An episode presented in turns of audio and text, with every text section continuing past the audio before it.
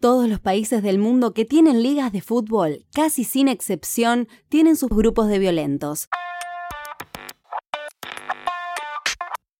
Y para todos ellos, el teatro mayor fueron, son y serán los mundiales. En Asalto al Mundial, Gustavo Gravia nos revela el lado oscuro de la gloria. Desde el iniciático Uruguay, 1930, con la famosa batalla del Río de la Plata, hasta lo que se espera de la Copa del Mundo en Rusia 2018. Vení, vení, pasá. Esto es No Ficción, el podcast de libros de Penguin Random House Grupo Editorial. Gracias por acompañarnos. En No Ficción leemos con vos. Te invitamos a descubrir nuevos mundos. Un viaje sin escalas de la mano de los autores más reconocidos.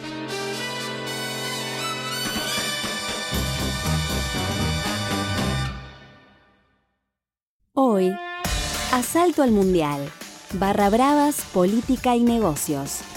Un libro de Gustavo Gravia, publicado por Editorial Sudamericana.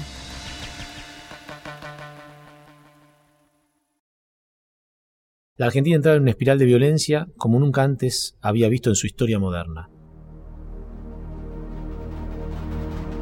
Montoneros pasaba la clandestinidad y la triple A del secretario personal y ministro de Acción Social de María Isabel Perón, José López Rega, había comenzado ya su reguero de sangre con los emblemáticos crímenes del diputado nacional Rodolfo Ortega Peña y Silvio Frondizi. Tiempo más tarde ocurrió un hecho ineludible en el fútbol argentino, como fue la primera manifestación de montoneros en un estadio de fútbol tras la dictadura. Todo se desarrolló en el viejo Estadio de Estudiantes de La Plata, que recibía el 16 de mayo de 1976 la visita de Huracán, aquel equipo que en el maravilloso torneo metropolitano que ganó en 1973, y mientras en el país el peronismo, tras 18 años de proscripciones, generaba la campaña Cámpora al gobierno, Perón al poder, su hinchada cantaba Lo dice el tío, lo dice Perón, acete del globo que sale campeón. Huracán era por entonces el equipo que más se identificaba con el peronismo de izquierda, y aquella tarde de 1976 quedaría expuesto. El partido transcurría por los carriles normales, con dos tribunas repletas de hinchas ya que el equipo de Parque Patricios venía puntero e invicto, hasta que en el entretiempo la hinchada de Huracán alzó una bandera con una única leyenda, Montoneros. La infantería se movilizó hasta debajo de los tablones de madera y se desató una represión que terminó con un asesinato por parte del Estado, el del hincha Gregorio Noya, que había asistido al partido junto a su hijo. Ese hecho y la idea de que también la hinchada de San Lorenzo estaba integrada por elementos subversivos llevó a la policía a tomar la decisión de infiltrar con efectivos de civil a las barras de todo el país.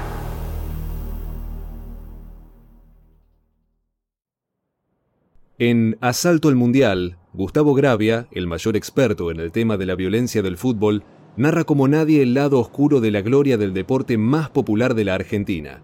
La genealogía de los Barras se despliega desde el primer muerto en el Mundial de Uruguay en 1930 hasta los entretelones de lo que será Rusia 2018, pasando por el recibimiento deshonroso a la Vuelta de Inglaterra de 1966, donde se los apodó Animals, el reclutamiento para perseguir opositores en el Mundial del 78, la excursión fallida a España por la Guerra de Malvinas, los combates contra los hooligans en México 86 y Francia 98, la relación con la camorra napolitana en Italia 90, el safari por Sudáfrica 2010 y las burlas a la Policía Federal y a la Justicia que desde Brasil emitían barras bravas con la entrada prohibida.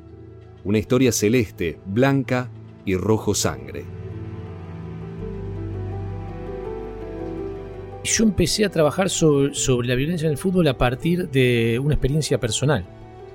Eh, que tenía que ver con que eh, lo que yo había vivido con, con, mi padre no podía empezar a transmitirlo y a vivirlo con, con mi hijo. En aquel momento, porque había una violencia circundante en los estadios muy grande, mi hijo era menor y yo prefería no exponerlo. Y después directamente porque el Estado me prohibió vivir esas experiencias. Para un hombre argentino, eh, compartir con su descendencia el momento del fútbol es una experiencia indescriptible. Si yo me constituí como hombre, muy probablemente esa constitución haya tenido que ver con los viajes domingo a domingo que hacíamos para ir a la cancha, ya sea de local o de visitante, eh, en donde se daban un montón de, espacios y de tiempos para charlar mucho más allá eh, del fútbol, era el espacio de encuentro entre, entre dos familiares que, se querían mucho, pero que quizás eh, se encontraban a partir del fútbol.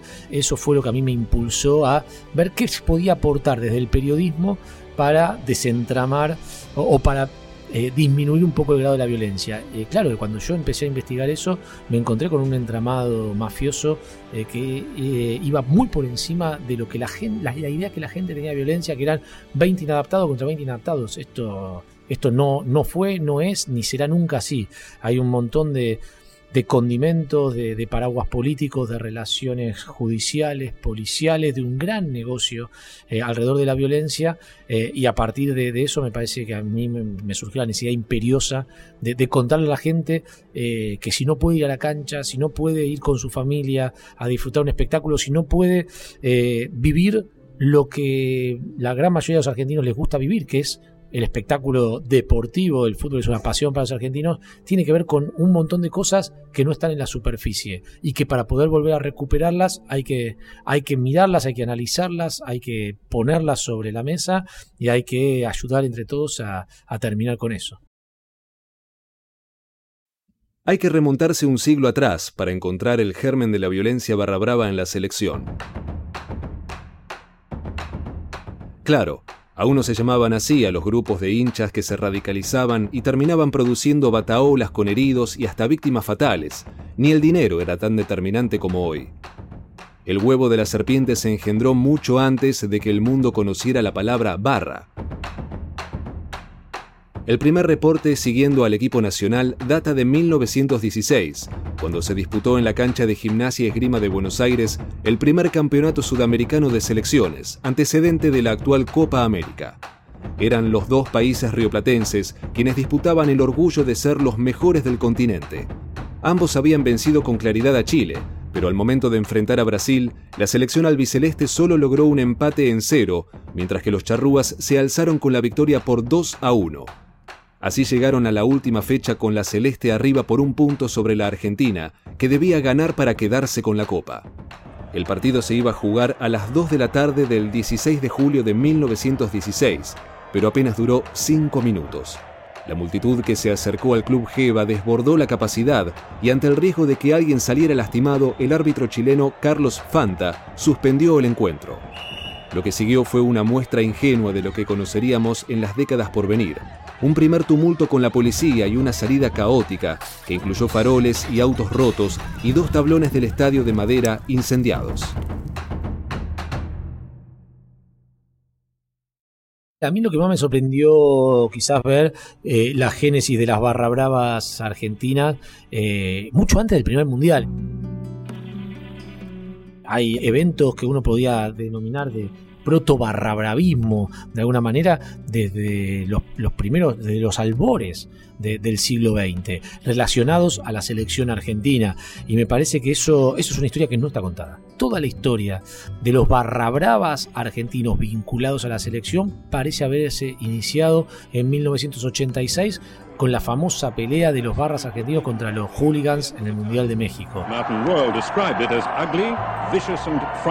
Pero eh, todo lo anterior parece como si no existiera en el imaginario popular. Y no solo existe sino que existe con un grado eh, muy importante de, violencia y un grado muy grande de complicidad política. Quiénes eran los colaboracionistas cuáles eran las reuniones eh, que había entre los altos mandos de la policía altos mandos de la dictadura y altos mandos de las barras para hacer cursos de acción en las canchas para impedir manifestaciones opositoras digo eso eso a mí sí me sorprendió porque tuve que ir a buscar eh, y hablar con gente eh, que rememorara eh, aquellas épocas que pasaron hace tanto tiempo.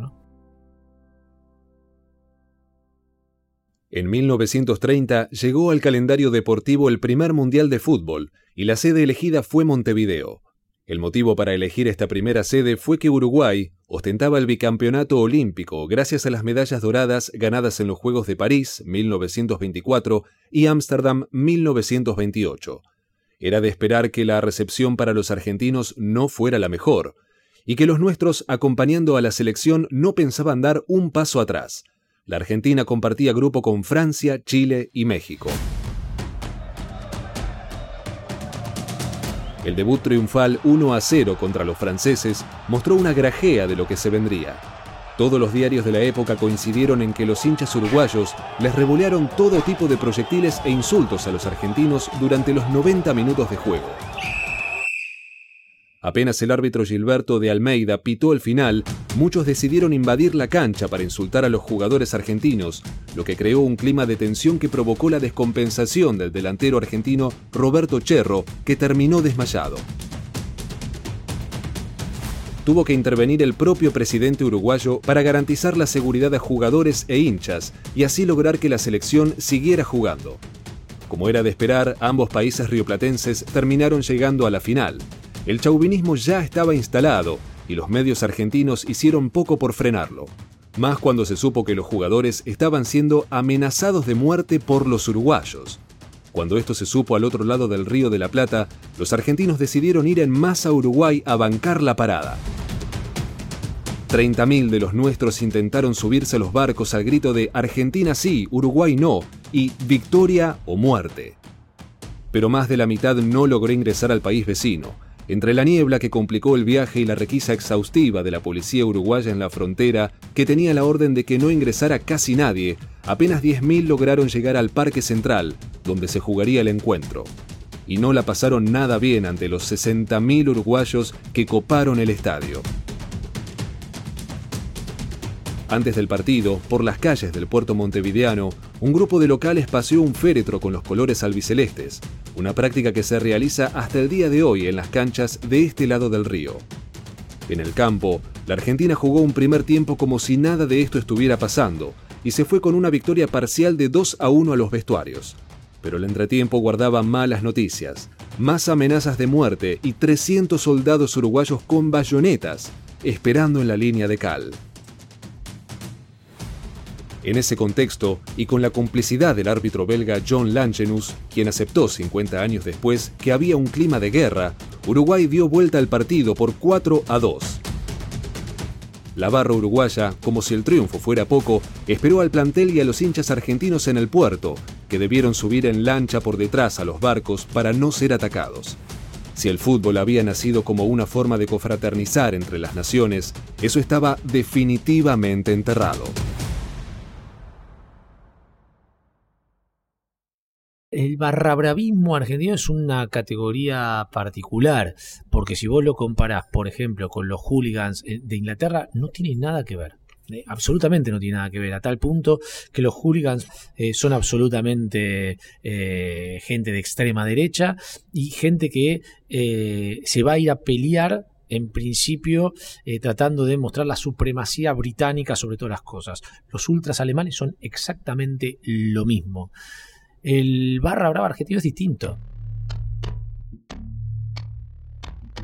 El barra brava argentino yo lo cuento en un capítulo del Mundial de Francia, que fue el verdadero mundial del negocio de los barras, porque, bueno, cualquiera podrá recordar que era una época de, supuestamente un peso, un dólar, eh, y los argentinos eran los nuevos ricos en Francia, eh, porque, claro, llegaban con muchos dólares, porque era un peso, un dólar en un mundo absolutamente ficticio que vivía el país, y ellos se dieron cuenta que podían hacer mucho negocio, además del negocio que ya habían realizado con la dirigencia deportiva, con la policía, con la política de aquel entonces, mucho negocio con sus propias entradas, porque las entradas valían mucho eh, en dólares. Y ellos tenían muchas porque para nosotros el dólar era como un valor bajo.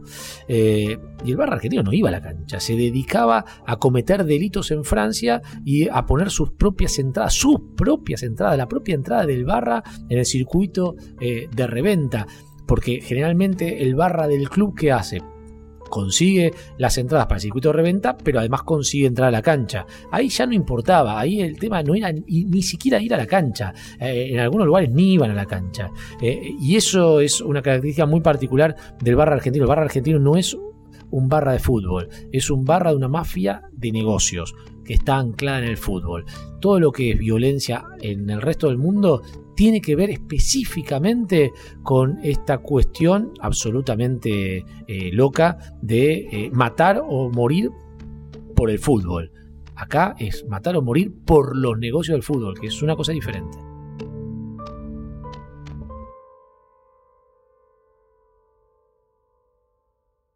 En Francia 98 toda la cuestión giraba alrededor de la recolección de fondos. Ya había varias barras anotadas para tomar la Bastilla, y los argentinos vivíamos lo que quedaba del uno a uno.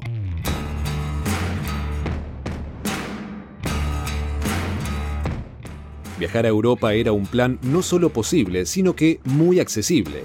Los violentos del tablón tomarían champán por los campos elíseos ante la mirada incrédula de los parisinos que se cruzarían de vereda de tan solo verlos. El embajador francés en nuestro país, Paul Dijoud, declaró en aquel entonces, pido que la Argentina tenga la responsabilidad moral de no enviar al Mundial gente peligrosa. Se esperaba una reacción oficial ante semejante excursión, y el temor de los barras por una prohibición estaba latente, aunque se disipó a velocidad crucero. Adrián Pelacci, ex jefe de la Policía Federal y secretario de Seguridad Interior del gobierno por entonces, afirmó, el que no tenga impedimento judicial para salir del país podrá viajar a Francia. La libertad de desplazamiento está garantizada por ley. Igual, era una farsa. con el antecedente de los pasaportes truchos para ir a Estados Unidos en 1994, los barras sabían que el gobierno menemista no pondría ningún palo en la rueda, como al final terminó ocurriendo. Viajaron unos 150 barras de Boca, River, Chacarita, Los Andes, Independiente, Racing, Talleres de Remedios de Escalada, San Lorenzo, Nueva Chicago, Banfield, La Ferrere y All Boys, entre otros clubes.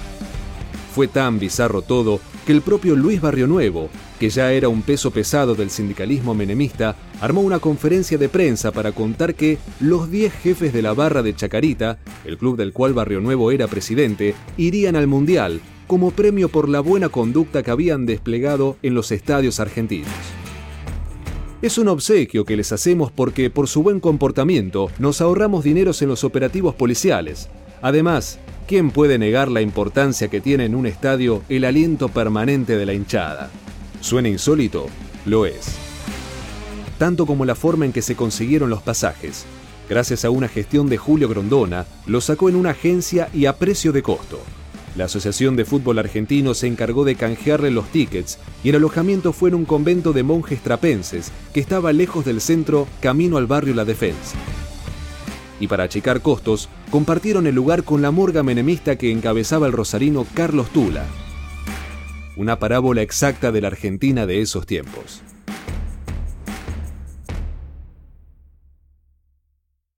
La violencia en los mundiales estalló para el gran público argentino en eh, los últimos dos mundiales. El Mundial de Sudáfrica, donde, bueno, veían todos azorados cómo desde eh, se, hacían viajes charter de barra bravas, todos pagados por organismos eh, estatales, eh, llevándolos al Mundial de Sudáfrica y cómo se copaba desde un lugar de violencia ese mundial, que además terminó con un saldo muy trágico para los argentinos.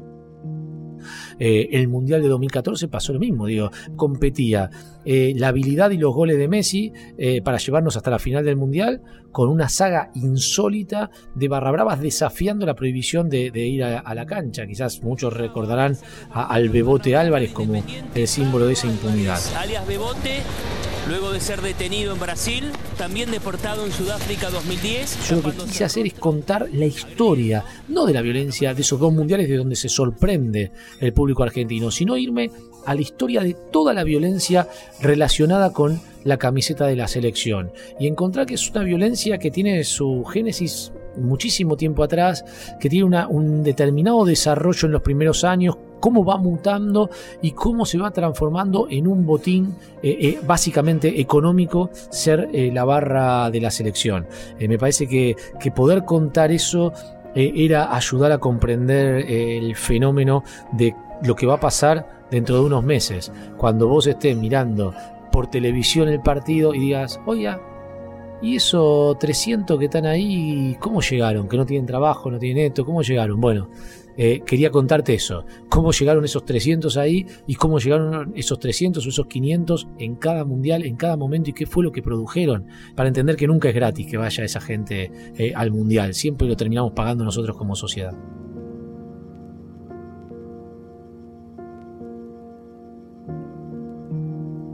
Asalto al Mundial incluye crónicas de época, testimonios rescatados del silencio y un catálogo alucinante de anécdotas que dan cuenta de la mezcla única que se da en nuestro país entre pasión y violencia. Una historia jamás escrita sobre cómo los violentos de distintos equipos tejen alianzas o se enfrentan salvajemente para llevar los colores de la selección argentina, vistiendo una camiseta manchada con sangre. Algunos creen que el sonido de la violencia es un grito o, es eh, un golpe seco y yo creo que, que, por el contrario el sonido de la violencia es absolutamente mudo. Es el sonido de los que ya no están y, ya no están por culpa de, la violencia en el fútbol. Y, me parece que también el grito de la violencia o es el sonido o el silencio de, la complicidad pasiva de un montón eh, de gente que deja que esto se siga extendiendo a lo largo del tiempo como si acá no, no hubiese pasado nada. Si el, sonido más eh, agradable en el fútbol es el grito de gol, eh, el sonido que se contrapone a ese es el silencio, el silencio que se ha producido a partir de la violencia.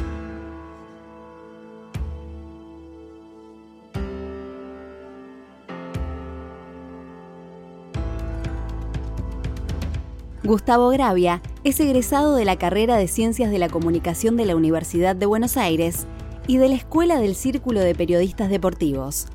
Entre 1996 y 2016 trabajó en el diario deportivo Olé como editor, donde se ganó su lugar como el mayor especialista argentino en temas de violencia en el fútbol. Es autor del bestseller La 12, la verdadera historia de la barra brava de Boca, de los libros Disquisiciones sobre la habilidad y El Club del Fin del Mundo, y es responsable del volumen 100 años de Ferro. Actualmente es columnista del canal Teis Sports, del programa Intratables en América TV, del portal infobae.com y del ciclo radial Y ahora, ¿quién podrá ayudarnos en Radio con Vos?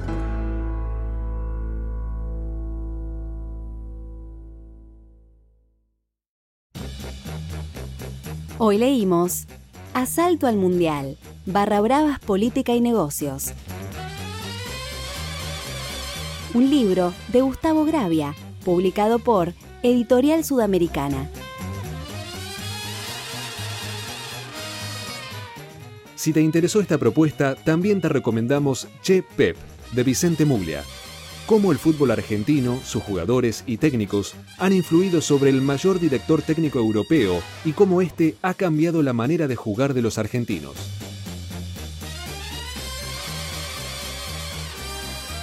Encontralos en todas las librerías o hace clic en la descripción de este episodio y cómpralos ahora mismo en ebook o en su versión de audiolibro. Entra a megustaleer.com.ar para encontrar mucha más información. Recordá suscribirte a No Ficción en tu app de podcast favorita para no perderte ningún episodio. No Ficción es una producción original de Penguin Random House, grupo editorial. Una realización de Tristana Producciones y Mariano Payela.